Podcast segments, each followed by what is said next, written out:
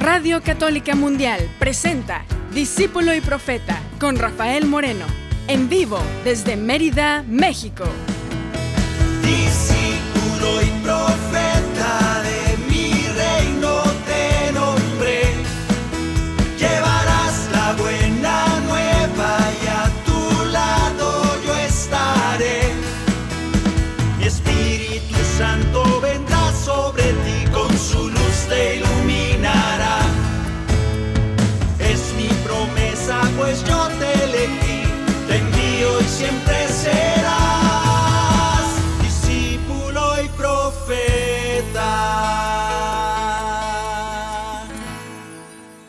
¿Qué tal hermanos? ¿Qué tal hermanas? Bienvenidos a este momento donde vamos a cantar, donde vamos a... Aunque dice la liturgia que en, en en cuaresma no es así muy alegre el asunto, es, es una alegría, más bien es una así como media mora, todo está morado, medio tristón. Pero nosotros creo que si conmemoramos esta cuaresma, lo hacemos ya en el momento de esa intención de cambio de la cual venimos hablando, esa intención de ser mejores, cada día, cada momento, porque se puede, y que a veces la regamos, sí. El truco es volverse a levantar. Pero nuestro canto, nuestra música no debe parar, porque lo necesitamos más. Es cuando más acudimos a ese canto. ¿Nos podemos poner alegres en cuaresma? Claro que sí, no se trata de estar tristes.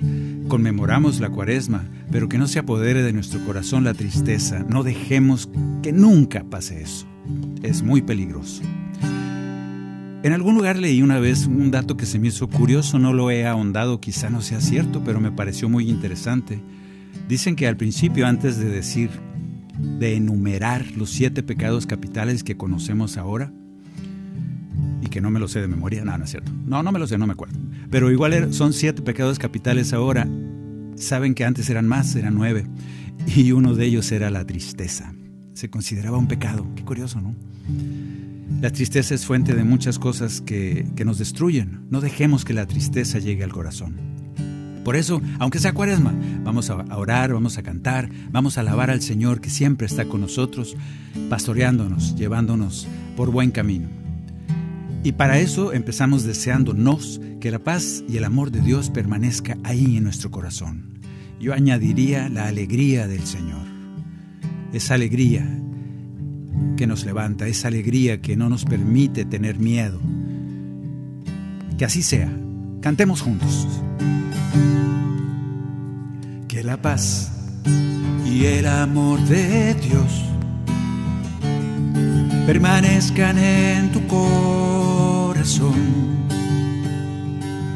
Que la paz y el amor de Dios permanezcan en tu corazón.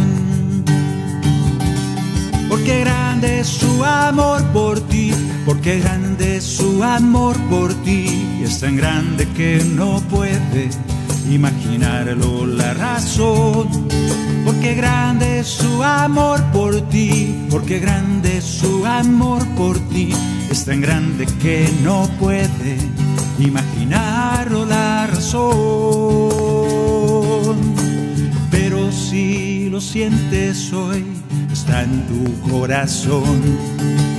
Pero si lo sientes hoy, está en tu corazón y no se irá. Tu corazón y no se irá.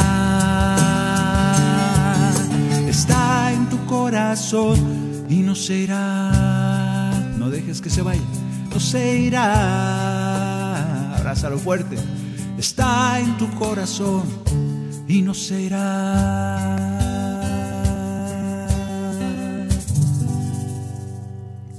Ahora vamos a cantar el canto número 35. Déjame buscarlo y vamos a pedir al Espíritu Santo, porque sin Él nada podemos hacer. Vamos a cantar, vamos a alabar y para eso necesitamos al Espíritu Santo. Vamos a meditar las cosas del Señor y que el Señor nos ilumine con su Espíritu para poderlas entender, hacer vida en nosotros y poder vivir en, en el Señor. Por eso, Sin el Espíritu no puedo cantar. Sin el Espíritu no puedo cantar. Por eso pido al Espíritu que venga hoy para cantar al Señor. Sin el Espíritu no puedo alabar, sin el Espíritu no puedo alabar. Por eso pido al Espíritu que venga hoy para alabar al Señor. Santo ya vive en mí, hoy el Espíritu Santo ya vive en mí, por eso canto con alegría a mi Señor. Hoy el Espíritu Santo ya vive en mí, hoy el Espíritu Santo ya vive en mí, por eso alabo con alegría a mi Señor. Vivamos iluminados, empujados, guiados por el Espíritu Santo de Dios. Hay que dejarse guiar por el Espíritu. A veces cuesta, porque hay que, caminar en fe. A veces como que no tiene sentido. A veces es insensato lo que nos propone el Espíritu Santo. Sí, insensato significa que no tiene sentido.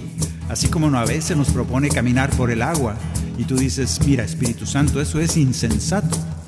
Y el Espíritu Santo te dice, sí, ¿y qué?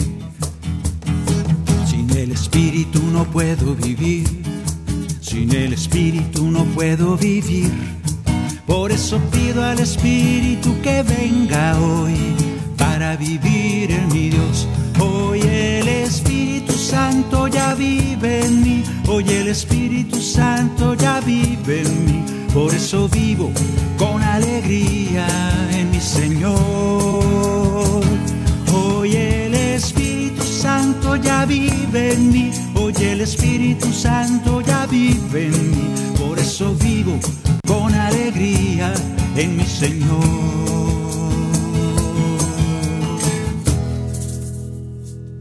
Bien, pues ya llenos del Espíritu Santo, siempre estamos llenos del Espíritu Santo, el problema es que no, lo, no le hacemos caso, pero vamos a ir aprendiendo a hacerle caso, a escucharlo, porque siempre nos está gritando cosas, pero nos hacemos sordos a su voz. Ok, vamos a atender un evangelio. El tema de hoy se llama Milagros en oferta. Pues vamos a ver si, se entiende el nombre una vez que hayamos terminado el tema Milagros en oferta. Lo vamos a leer en el Evangelio precisamente del día de hoy, 21 de marzo. Es día de que inicia la primavera. De hecho, la primavera empezó ayer, creo. Pero no me voy a meter en, en geografía ni en cosas de esas porque luego me regañan.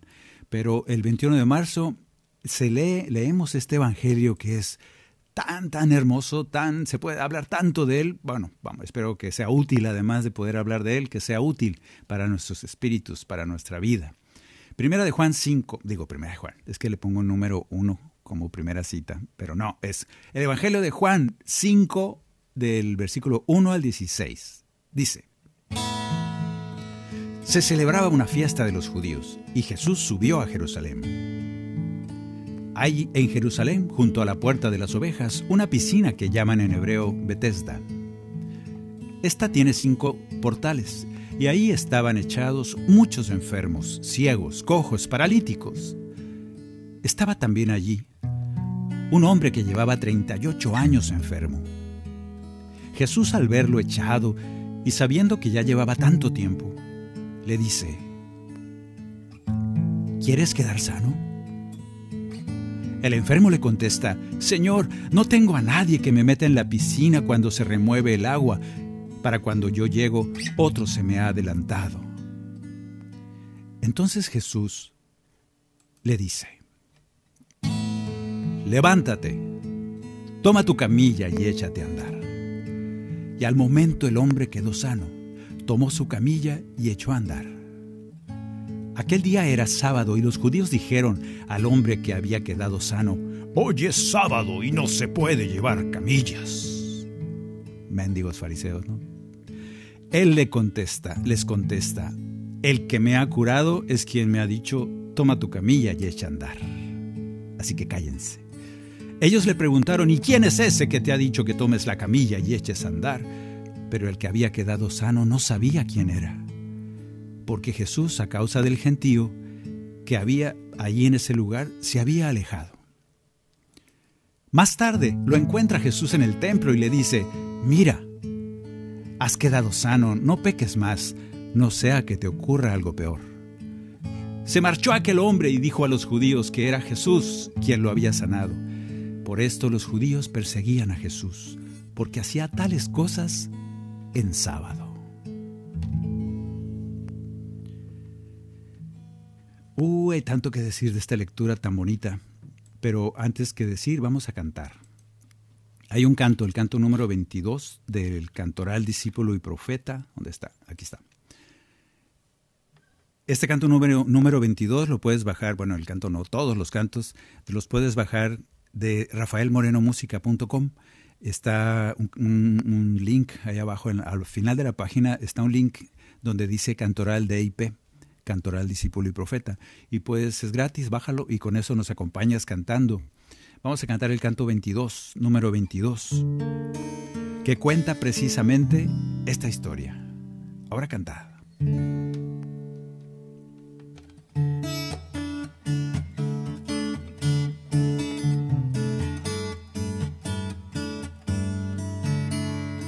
Estaba en las afueras de la ciudad.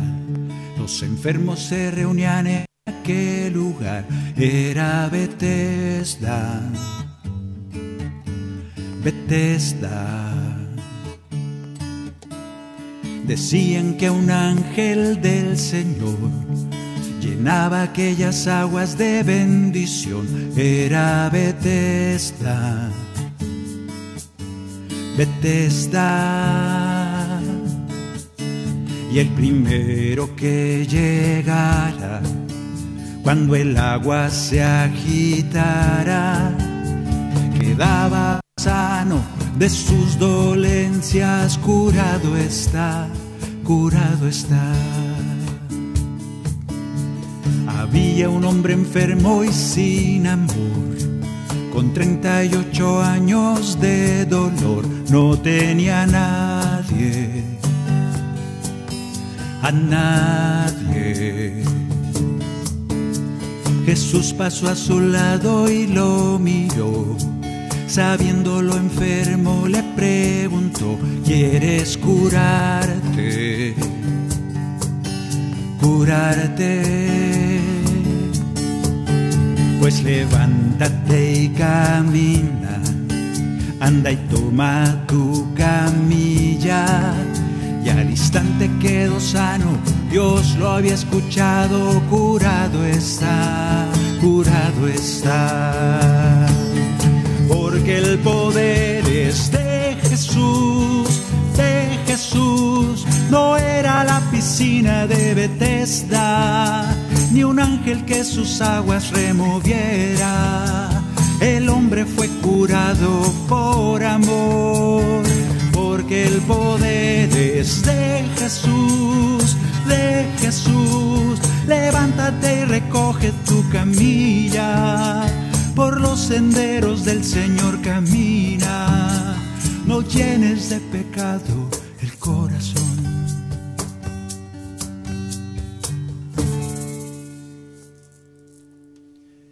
Ok, ya nos queda clara la historia. Uno de los milagros más enigmáticos, ya de por sí todos son milagrosos, por si son milagros milagrosos. Este además de milagroso es muy enigmático.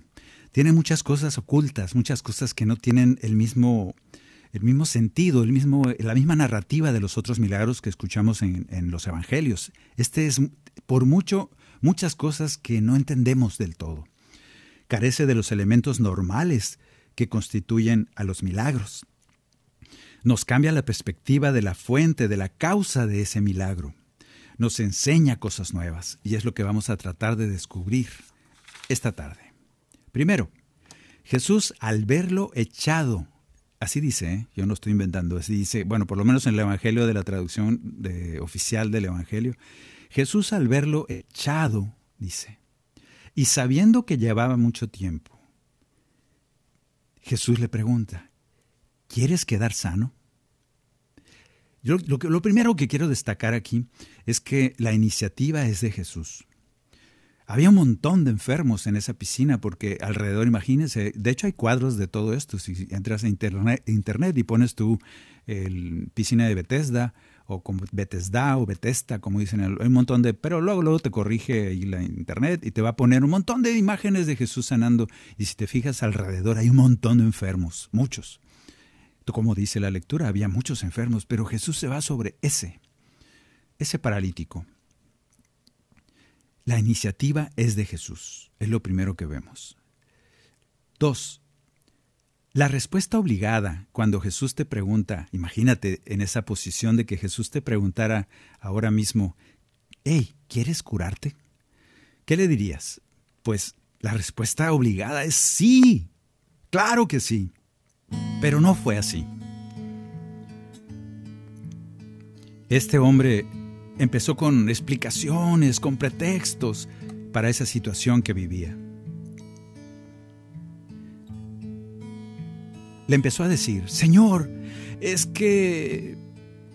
Fíjate, lo único que tenía que haber dicho es sí. ¿Quieres curarte? Sí. Es lo primero que tenemos que decir. Pero este hombre dice, ay Señor, pero es que no, no tengo a nadie que me lleve.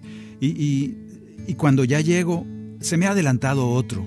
Porque nomás no sé cuántos había, si daba el ángel que bajaba, daba cupones, daba boletitos y se acababan y pues ya ni modo, tenías que esperar el otro día o la, la otra semana, no sé. Pero este hombre dice, y cuando llego alguien se me ha adelantado. Primera excusa, como estoy solo, me considero solo y considero que solo no puedo hacer nada. La segunda excusa para no estar sano, para cuando yo llego otro se me ha adelantado. Alguien tiene la culpa. Los demás, los otros, tienen la culpa de que yo no quede sano. Es que me da miedo que mi vida cambie. Es que me da miedo porque tengo 38 años siendo de esta manera. Yo no sé cuántos años tengas tú siendo de la manera en que eres y que estás enfermo por esa manera de ser. A veces queremos seguir siendo la víctima, a veces, así como víctima, pues no tengo responsabilidad ni sobre mi vida ni sobre nadie porque todos me hacen daño a mí. Todos tienen la culpa de mi miseria, de mi enfermedad, de mi situación. Pero el Señor nos invita a cambiar. A cambiar eso, ese sufrimiento que llevamos, 38, 25, 10, 3, no sé cuántos años lleves viviendo, haciendo, creyendo de la misma manera. Y con todas esas cosas sufriendo padeciendo. No sé cuántos años lleves, 38, como este hombre, pero el Señor nos invita a cambiar eso. Eso se llama conversión. Eso se llama nacer de nuevo. El encuentro de Jesús con nosotros, porque Él siempre tiene la iniciativa, siempre debe provocar conversión de la enfermedad hacia la salud, de la esclavitud a la libertad, del pecado a la salvación. Ese es el sentido que el Señor nos invita a tomar.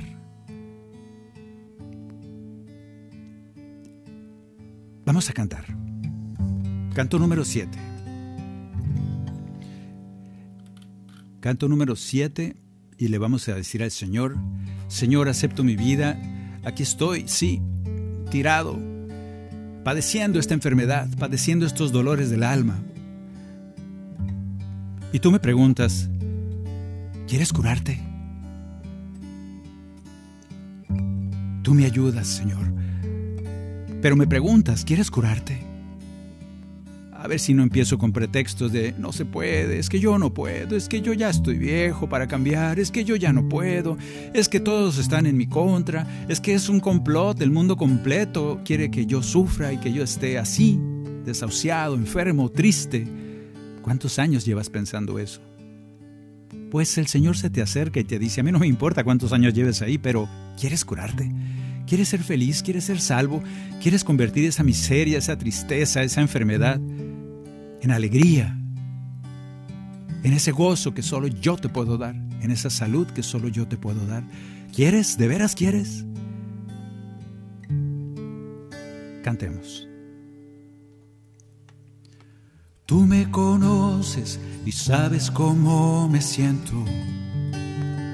Tú me conoces y sabes lo que hay en mí.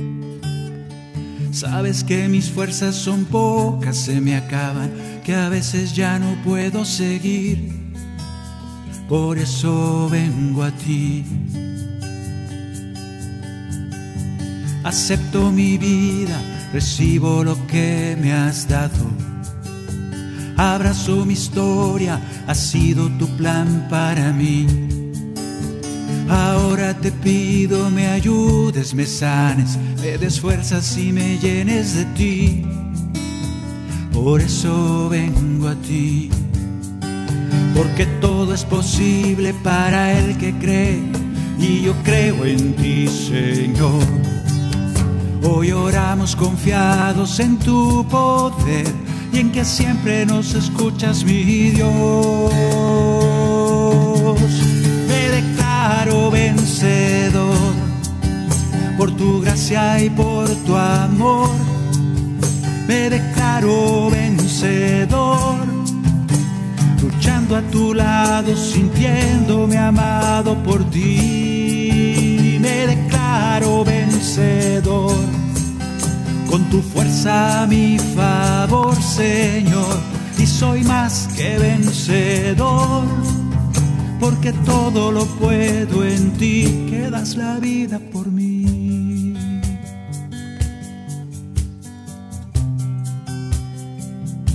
Este hombre no conocía realmente a Jesús, lo veremos más adelante, pero Jesús sí conocía a este hombre. Dice la palabra que sabía que llevaba ya mucho tiempo ahí. ¿Cómo sabía Jesús eso? No sé. A lo mejor les preguntó ahí a los chismosos del barrio de Bethesda y les decía, hey, ese hombre, ¿cuánto tiempo lleva ahí echado? 38 años, Señor. ¿Quién es el que más lleva tiempo aquí? Enfermo. Ese que está ahí, Señor, lleva 38 años. Ah, el Señor anda de mitotero por ahí averiguando, pero él sabe que ese hombre lleva 38 años en la miseria. Y sin embargo este hombre no lo conoce a Jesús. Pero Jesús sí conoce a, a, este hombre, a este hombre que sufre. ¿Quieres curarte? ¿Quieres curarte? Esa es la pregunta que hoy te extiende a ti el Señor. Con amabilidad, con alegría, casi sonriendo, te dice, ¿quieres estar sano? Porque todo es posible para el que cree y yo creo en ti, Señor. Hoy oramos confiados en tu poder, en que siempre nos escuchas, mi Dios.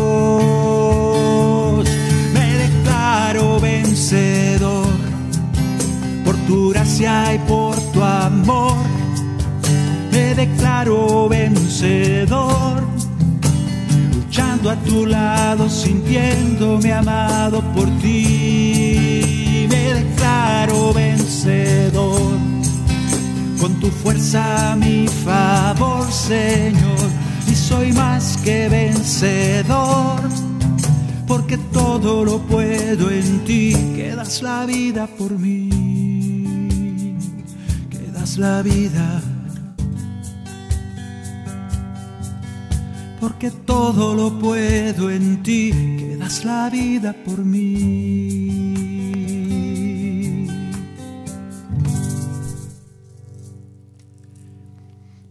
El milagro enigmático.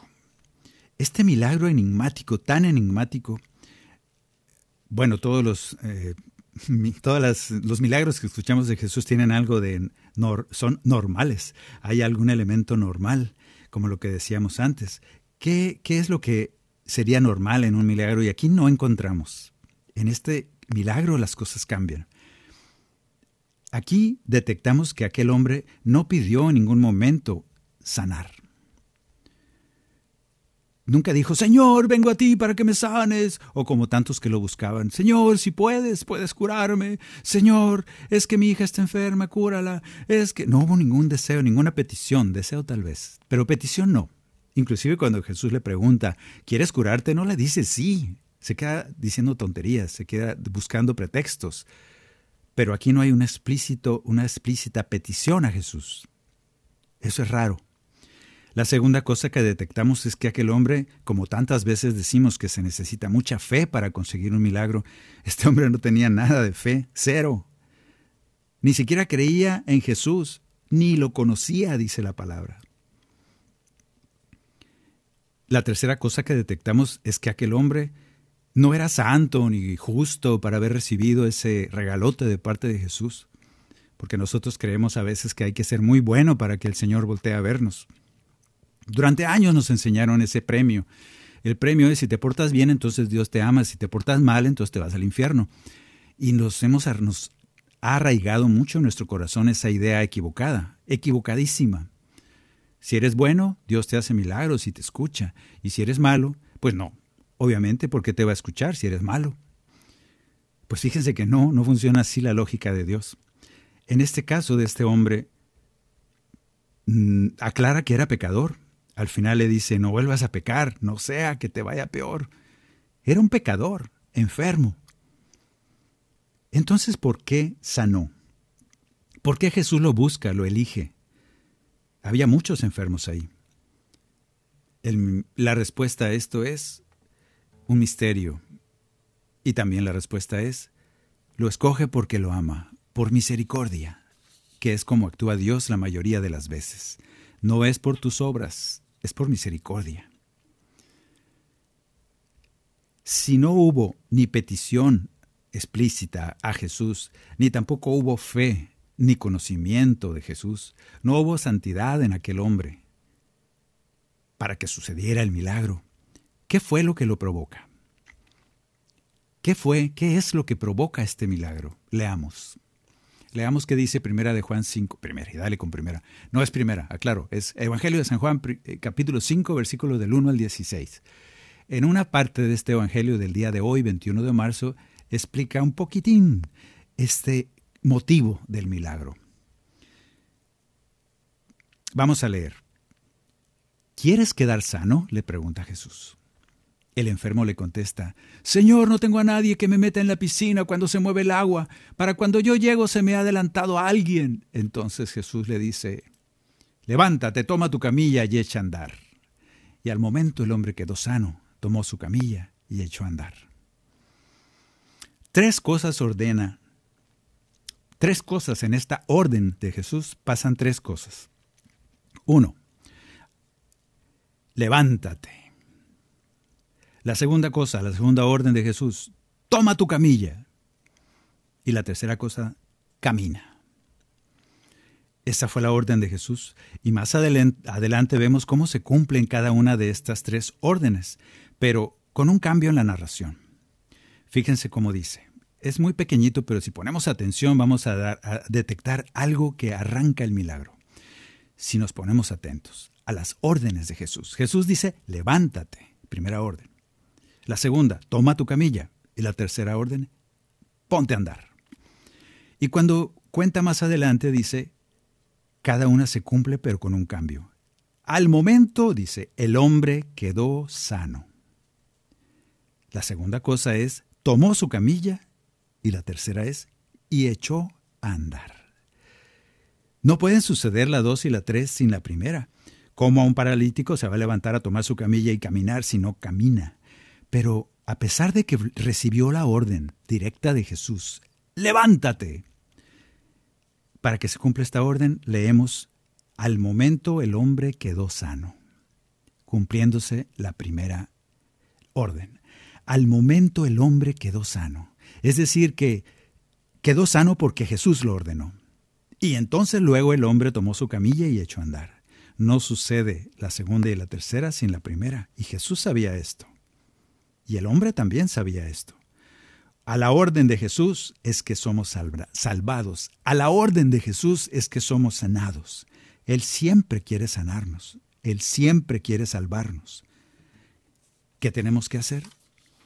dejar que lo haga. Si Jesús nos ama, si Jesús nos ama como nos lo, dice tantas veces en el Evangelio y como lo demuestra en tantos casos del Evangelio, su deseo es que lo dejemos actuar en nuestra vida. Muy seguido se acerca a nosotros y nos dice, levántate, y con esta palabra quedamos sanos.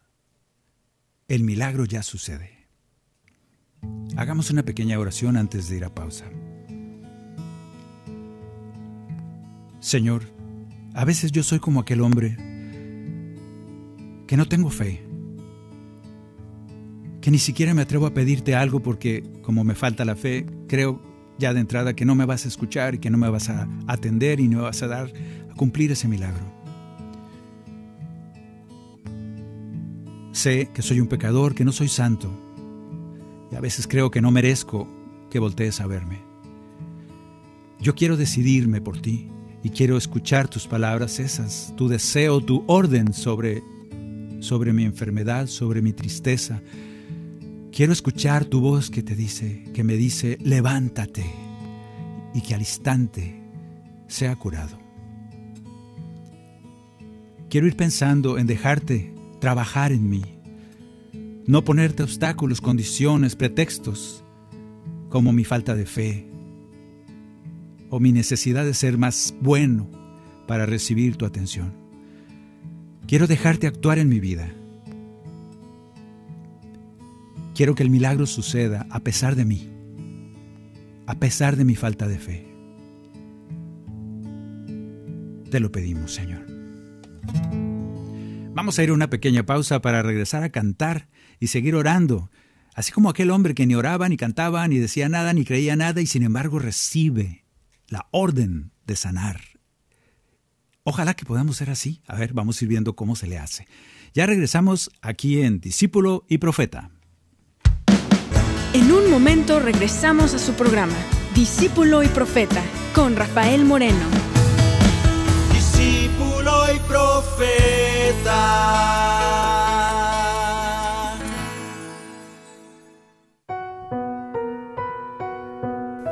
40 días. Tiempo de preparación. Tiempo de espera. Tiempo para detenernos y encontrar nuestro verdadero propósito en esta vida. Al igual que Moisés y Elías, Jesús dejó todo para ir al desierto a buscar la voluntad del Padre.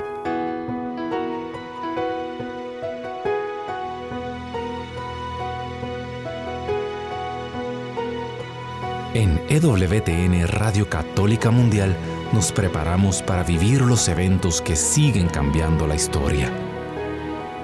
Acompáñanos.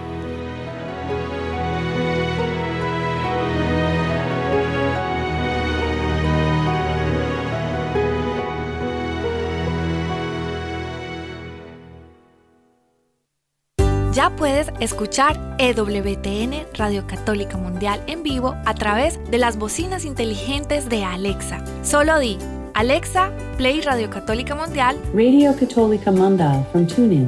O Alexa, reproduce Radio Católica Mundial. Radio Católica Mundial en TuneIn. Inténtalo ahora y haz sonar las ondas de EWTN por toda tu casa.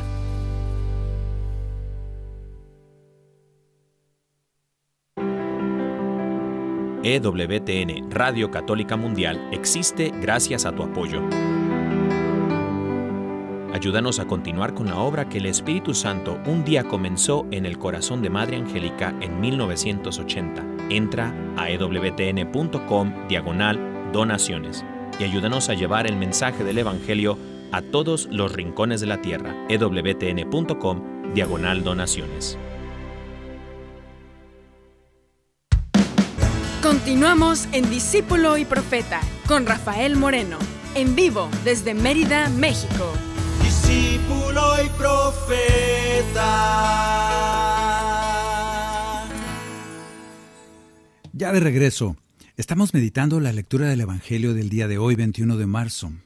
Es aquella del paralítico de Bethesda. Aquel que sabemos que, bueno, fíjense qué curioso, yo no, no tuve tiempo, porque bueno, me sorprendió que no viniera la explicación de, del Evangelio directamente, no habla nada de por qué se generó esa historia de que en aquella piscina cada tanto bajaba un ángel del Señor y agitaba las aguas y la gente pues no veía al ángel, pero sí veía que las aguas se movían y era un signo de que estaban como llenas de alguna gracia de Dios y entonces corría todo mundo a como podían. Imagínate que era avalancha de enfermos para que llegar primero al agua, porque el que llegara cuando estaba esa, ese movimiento del, de la gracia de Dios en el agua, sanaban. No sé para cuánta gente alcanzaba, pero el caso es que llegaban, los primeros que llegaban, como que se gastaba, se usaba esa gracia de Dios en el agua, y, y sanaban, pero se acababa y ya no sanaba más la piscina. Entonces, pues ya todos medio tristes, los que no quedaron sanos, se volvían a su lecho por ahí, al, ladito cerca de la piscina, para la próxima ocasión de poder a ver si tenían la oportunidad de correr como pudieran llegar al agua y ser sanados. Y toda esta narración no aparece en el Evangelio del día de hoy, aparece así como, como que va por encimita y nomás dice que estaban en la piscina de Bethesda y que estaban echados muchos enfermos y, que iban a la piscina por sus aguas curadoras, curativas, o sea, pero no tengo a nadie que me meta en la piscina cuando se remueve el agua, es todo lo que sabemos de ese cuento. Y antes sí venía. Eso me parece interesante porque lo, me quedé buscándolo y no lo encontré. Pero el, el, cuento es ese, o sea, la historia cuenta esta, esto que les estoy narrando. Mm, Jesús sabía esto y Jesús no es por sangrón ni por pedante ni mucho menos, pero él lo que nos quiere demostrar, una de las cosas que vemos aquí, es que esa agua que a este hombre, que el hombre de hacía 38 años que quería sanar y no había podido llegar en 38 años, no había podido alcanzar a tiempo esa agua sana, sanadora, pues se quedaba bien triste y seguía adelante en su espera, 38 años era paralítico. Yo creo que sí tenía, pues imagínense un paralítico tratando de arrastrarse o cómo, las, cómo le hacía para llegar al agua. ¿Cómo le hacía? Entonces él decía, yo no tengo a nadie que me ayude a llegar. Estoy solo. Y además, cuando llego ya me ganó alguien. Pero 38 años. ¿Por qué 38? Porque es el tiempo que estuvo el pueblo de Israel en el desierto dando inútiles vueltas. Esa es la explicación teológica. Está muy interesante, no se las voy a contar ahora, léanlo. 38 horas, eh, horas 38 años. Dicen que nos fue 40, sí, un año en conquistar la tierra prometida, en entrar, un año frente al Sinaí y 38 años vagando por un lugar que es realmente pequeño. Castigados porque Dios los los castigó y les dijo no van a salir de aquí hasta que muera la generación perversa, esta generación que quiere ídolos. Y se esperan ahí dando vueltas. Esto significa los 38 años, por eso Juan escoge este número. Pero fuera de eso, lo que quiere decir Jesús es, sí, toda esa historia no ha sanado tu vida, yo lo puedo hacer con la sola orden de mi voz, con el solo deseo ni siquiera necesito tu fe, ni siquiera necesito que me lo pidas, ni siquiera necesito que seas santo, que seas buena persona. Yo lo hago por misericordia y porque soy Dios, porque tengo poder. Yo creo que esto nos debe de enseñar, no quiere decir que tengas que vivir así, vivir sin fe, no pedirle nada a Dios y vivir como un pecador toda la vida. No, esa no es la enseñanza. La enseñanza es lo contrario. Señor, yo sé que te acercas a mí, le podemos decir, a pesar de mi falta de fe. Señor, yo sé que a pesar de que no te pido algunas cosas porque me siento indigno, porque creo que no me lo vas a conceder, porque creo que no sé cuántos pretextos, a pesar de todo tú vienes a mí y me regalas tus milagros. Esa es la actitud. Y la tercera es, yo sé que no soy bueno, que no soy santo, que hago muchas cosas malas, que daño a muchas personas, que hiero a tantos y sin embargo tú tienes compasión de mí. Así es como debe pensar nuestra mente.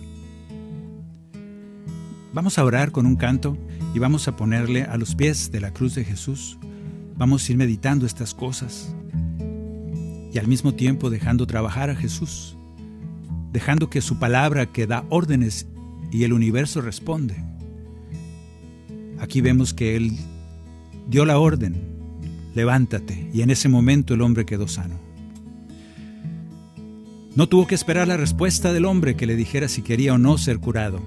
A mí me encanta decirle al Señor, sabes qué Señor, no te esperes a que te lo pida porque soy torpe. No te esperes a pedirlo, a que pida lo correcto, porque no no lo sé. Ya no sé ni qué pedir, pero confío en tus designios. Confío en que tú vienes con tu misericordia. Cantemos y oremos. A los pies de la cruz, Señor. A los pies de la cruz, Señor. A los pies de la cruz, a los pies de la cruz, yo quiero poner mi vida. A los pies de la cruz, Señor. A los pies de la cruz, Señor a los pies de la cruz, a los pies de la cruz, yo quiero poner mi vida.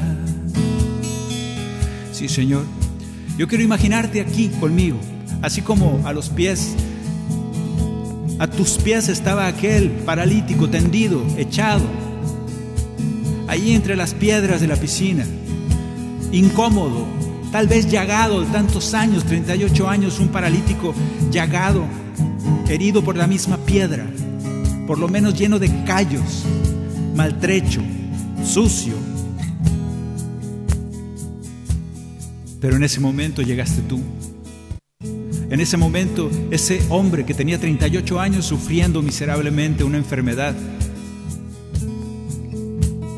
en ese momento quedó a tus pies, así como ahora yo ante ti. Ante ti que eres el Jesús resucitado que pronto veremos en estos tiempos de cuaresma. Ante ti que con la cruz detrás, esa cruz que has dejado ya, brillas con tu resurrección. A esos pies quiero poner mi vida. Quiero entregar todo mi ser y decirte que tus órdenes se cumplan. Que tu regalo milagroso suceda en mi vida a pesar de mí. Y eso te pido. Cuento con tu, con tu imaginación, que es maravillosa. Cuento con tus designios, con tus deseos, que son siempre consecuencia de la misericordia eterna. Cuento con que me amas. Cuento con que quieres lo mejor para mí. Por eso, toma mi vida, Señor. Toma mi vida, Señor. Toma mi vida Toma mi vida, la pongo a los pies de tu cruz. Toma mi vida, Señor. Toma mi vida, Señor. Toma mi vida, toma mi vida, la pongo a los pies de la cruz. Quiero dejarte trabajar, quiero que, el universo escuche tus palabras y cumpla sus designios. No me quiero meter, no quiero interferir, no quiero estorbar con mi poca fe, no quiero estorbar con mis deseos necios a veces, con mis deseos torpes, egoístas. Quiero que tú hagas en mi vida lo que tú quieras. No me preguntes, para todo diré, haz como tú quieras, para bien de mí mismo y de los que amo. Hazle como tú quieras, porque sé que tus designios siempre serán superiores a los míos. Te digo que sí de entrada a todos tus deseos porque serán llenos de amor y de misericordia para conmigo. Y por eso abrazo, quiero tus designios sobre mí. Toma mi vida, Señor. Toma mi vida, Señor. Toma mi vida, toma mi vida, la pongo a los pies de la cruz. Toma mi vida, Señor. Toma mi vida, Señor. Toma mi vida, toma mi vida, la pongo a los pies de la cruz. Sí, Señor, acepta la entrega, la pobre entrega que pueda darte, confiado en tu misericordia, confiado en que me amas profundamente, confiado, Señor, en tu poder, no en mi fe no en mi deseo, que es pobre, egoísta. Confío en tu poder, en tu amor, en tu orden que le das a mi enfermedad para remitir, remitir, para desaparecer. Confío en las órdenes que tú le das al universo para bien de los que te aman y de los que tú amas. A pesar de mí, hagas en mí según tu voluntad.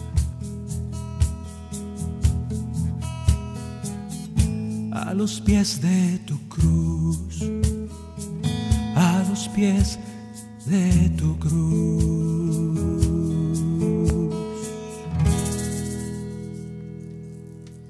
Y el Señor nos escucha. Este hombre no le pidió nada y sin embargo le cambió la vida. Este hombre aprendió la lección. ¿Quién sabe si la cumplió? Porque el Señor le dijo, no vuelvas a pecar, no vuelvas a pecar porque quién sabe cómo te vaya más adelante. Nos enseña a recuperarnos, a restaurarnos. Después de 38 años, bueno, no sé cuánto tiempo tenga tu pecado, tu dolor, tu enfermedad, pero el Señor te levanta. El Señor no necesita de tu gran fe, porque nuestra fe es débil. Confía en su misericordia, confía en su invitación, en su orden, en el milagro que sucede, en estos milagros tan especiales como este. El Señor hace lo que Él quiere por los que ama. Ahora, nos tocan las dos acciones siguientes. Toma tu camilla y camina. La primera, qué bueno que la cumplió Jesús cuando nos dice levántate. Y yo casi casi le podría contestar, ¿y cómo me levanto si soy paralítico? Entonces él ya sabe. Cuando dice levántate, dice la palabra que en ese momento el hombre quedó sano. Eso va por cuenta de Jesús. No tengo que hacer nada, ni siquiera tener fe. Levántate y al momento sucede el milagro. Por eso el tema de hoy, por eso el tema de hoy se llama se llama Milagros en oferta. Estamos de, oferta en los milagros. El Señor hace el milagro. Ni siquiera te dice, te pide permiso, simplemente sucede el milagro. Aprovechalo. Lo segundo, toma tu camilla y camina, si nos toca a nosotros. ¿Qué significa? Toma tu camilla y camina. Significa atrévete. Atrévete a dejar tu vida pasada. Atrévete a nacer de nuevo. Atrévete a creer y pensar diferente que como lo has hecho los últimos 38 años. Porque tú estabas convencidísimo que esa agua que se movía era la única salvación para ti. Y estabas equivocado. Necesitas cambiar tu modo de pensar. Atrévete a enfrentar el miedo. El miedo a equivocarte. Atrévete a la conversión. A este hombre no creo que le haya ido muy bien porque a partir de entonces este hombre se fue alabando a Dios y se fue contando lo que había hecho Jesús en su vida y se fue con la probabilidad de que lo criticaran muchísimo, hasta corría peligro porque había pasado por encima de la ley. Estaba en su vida había experimentado que lo que se creía entonces eso de que el agua era la única manera, según las palabras que se sabían y lo que decían los sumos sacerdotes y los fariseos, decía, eso a mí no me salvó 38 años, seguía miserable, enfermo. En cambio llega este Jesús de Nazaret y con una orden de su boca me restaura. Uy, pues lo han de ver. Y tú andas con ese Jesús. Ve tú a saber qué pasó después, que me gustaría ver la secuela de esta historia, a ver cómo le fue a este hombre. Pero tuvo que atreverse de hecho, acaba la escritura diciendo que fue con los sacerdotes, con los fariseos, y le dijo, Él fue, fue Jesús de Nazaret el que, el que me sanó. Y luego dice, por esto los judíos perseguían a Jesús, porque querían, querían atraparlo y matarlo, porque hacía cosas en sábado. Y este hombre se dejó curar por Jesús, él corría peligro. Por eso, atrévete, levanta tu camilla y camina, que sea evidente que des testimonio de que el Señor cambió tu vida. ¿Cuesta? Sí. Atrévete a la conversión. En este atrevimiento a la conversión, yo les quiero, quiero terminar cantando un canto a Jesús nuestro buen pastor. Él es el pastor y nos conduce. Ya que te levantaste, tomaste tu camilla y caminas, yo te quiero decir que vas caminando por un camino, no te puedes quedar quieto.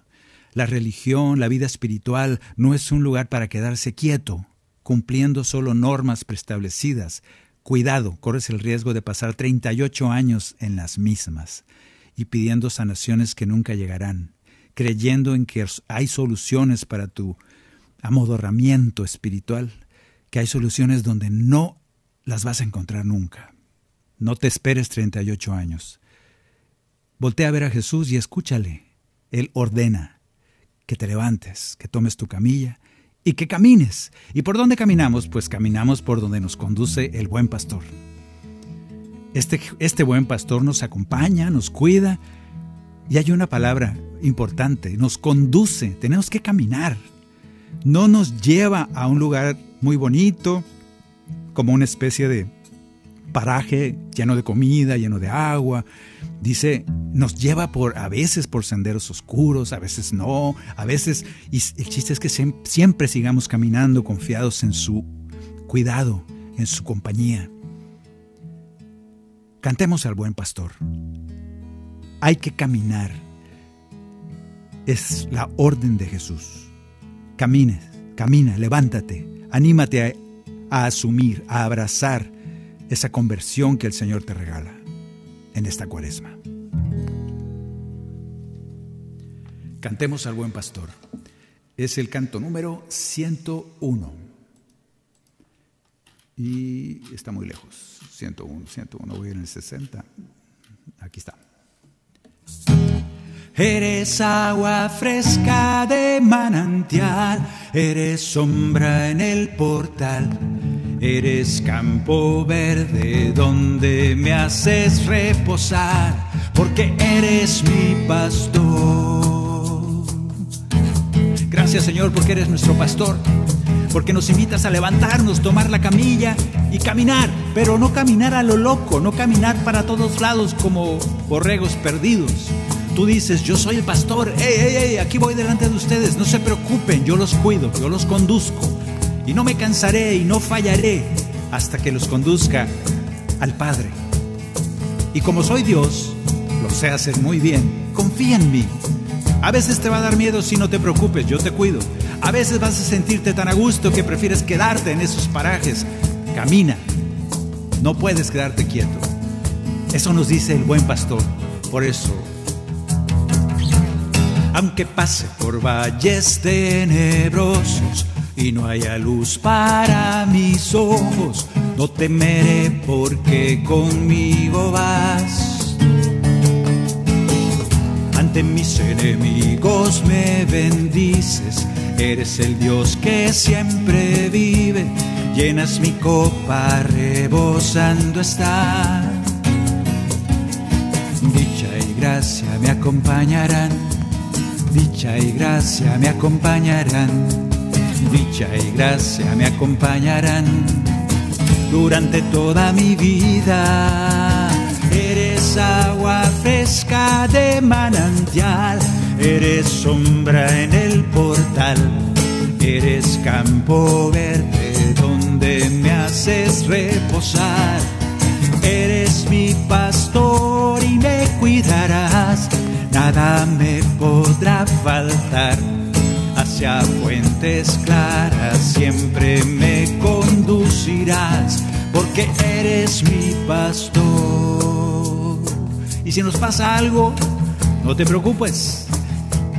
Ese ya se acercó a ti y te dijo, ¿quieres curarte? Y aunque no le contestes nada, el milagro se va a hacer. Es un milagro gratis. Esa es la bendición de ser conducidos por el buen pastor. Con ternura tú curas mis heridas, reparas mis fuerzas ya perdidas, porque a tu lado puedo descansar. Me llevas por sendas de justicia, me has entregado nueva vida, tu vara y callado me protegerán. Eres agua fresca de manantial, eres sombra en el portal, eres campo verde donde me haces reposar. Eres mi pastor y me cuidarás, nada me podrá faltar. Hacia fuentes claras siempre me conducirás, porque eres mi pastor. Eres mi pastor.